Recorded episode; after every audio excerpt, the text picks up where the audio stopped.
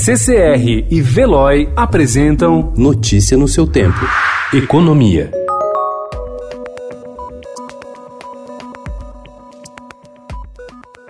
O Tribunal de Contas da União quer que o governo comprove que a retomada das obras da usina nuclear de Angra 3 é de fato a melhor alternativa para o país. O órgão cobra a transparência da União e questiona as justificativas para concluir um empreendimento que deve demandar outros 15 bilhões e meio de reais para uma potência instalada de apenas 1.405 megawatts, custeado pelas contas de luz. Em sua análise, o TCU concluiu que substituí-la por parques solares na região sudeste do país geraria uma economia economia de 12 bilhões e meio de reais aos consumidores. Uma consulta pública deve ser feita para ouvir os agentes do setor antes de tomar uma decisão.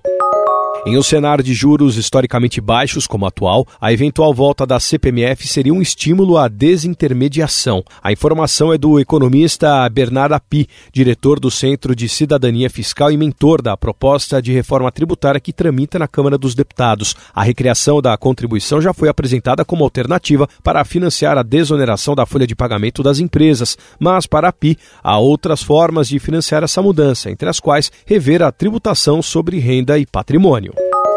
Em mais um dia de aversão ao risco por causa do temor da rápida disseminação do novo coronavírus, as bolsas mundiais voltaram a fechar ontem em forte baixa. Em Nova York e na Europa, os investidores fugiram das ações para se refugiar em investimentos mais seguros, como os títulos do Tesouro Americano.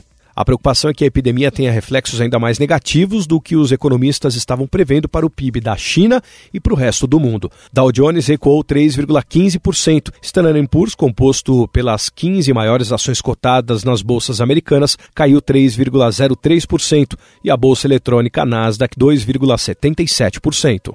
Notícia no seu tempo. Oferecimento CCR e Veloy.